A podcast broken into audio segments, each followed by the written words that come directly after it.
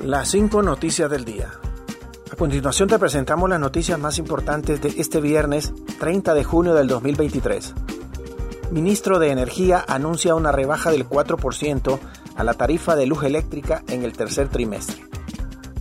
El ministro de Energía, Eric Tejada, informó este viernes que la tarifa de energía eléctrica en Honduras tendrá una reducción del 4% vigente del 1 de julio al 30 de septiembre del 2023 Después de cotejar datos sobre todo de los costos base de generación, estamos en capacidad de anunciar que el ajuste tarifario para los meses de julio, agosto y septiembre será una rebaja de aproximadamente el 4% en la tarifa de energía eléctrica, escribió Tejada en su cuenta de Twitter.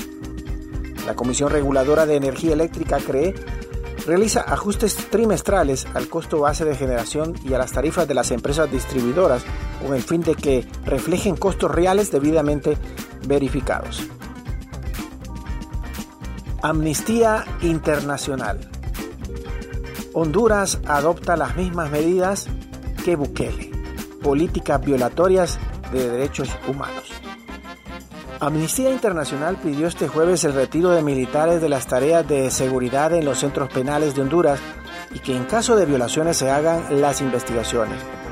En un comunicado, la organización Amnistía Internacional señaló que el uso de fuerza de seguridad militarizada y la suspensión de derechos en estos contextos deriva en violaciones a los derechos humanos. Además muestra la preocupación por las presuntas violaciones a los derechos humanos cometidas durante los estados de excepción o toques de queda en Honduras. En ese contexto, el organismo internacional llama al gobierno de Honduras a tomar medidas inmediatas para retirar a los militares, pues afirman que el gobierno de Xiomara Castro está imitando políticas violatorias a los derechos humanos del gobierno de Bukele para abordar retos de seguridad pública. Continuamos con las noticias en las cinco noticias del día. El COEP expone el impacto negativo por apagones en Honduras.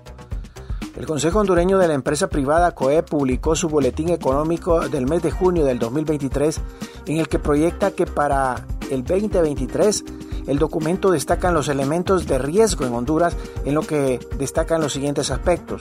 Bajos niveles de inversión pública, menor actividad de industria manufacturera, clima de inversión desfavorable, interrupciones de energía eléctrica, aumento de la violencia y la extorsión, toques de queda, Además expone las proyecciones de crecimiento económico para Honduras en el 2023.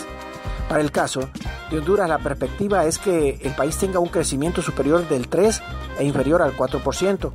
Eso también representa una disminución en relación con la estimación de crecimiento económico del 2022.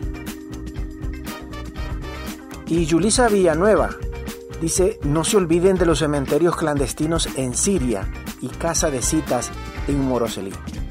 Cuando dice Siria se refiere a la cárcel que está ubicada en el porvenir. La viceministra de Seguridad Yulisa Villanueva alerta a los nuevos responsables de los centros penales para que vayan tras los túneles en Támara y Siria, cementerios clandestinos y casas de cita que asegura están en esos penales, Villanueva hace referencia a las intervenciones y decomiso de armas, municiones y drogas entre los que han logrado las autoridades de las Fuerzas Armadas a través de la Policía Militar del Orden Público y pide no se olviden de otros puntos. La funcionaria refirió en Twitter que si los modos operandi en las cárceles han sido caletas en el subsuelo, cocinas, paredes, baños, en las cárceles de máxima seguridad, y la funcionaria señaló que es preciso no olvidar otros puntos que remarcó como los túneles de Támara y Siria, tampoco de los cementerios clandestinos de Siria y de la casa de citas de Moroselí. No más corrupción, dijo la funcionaria.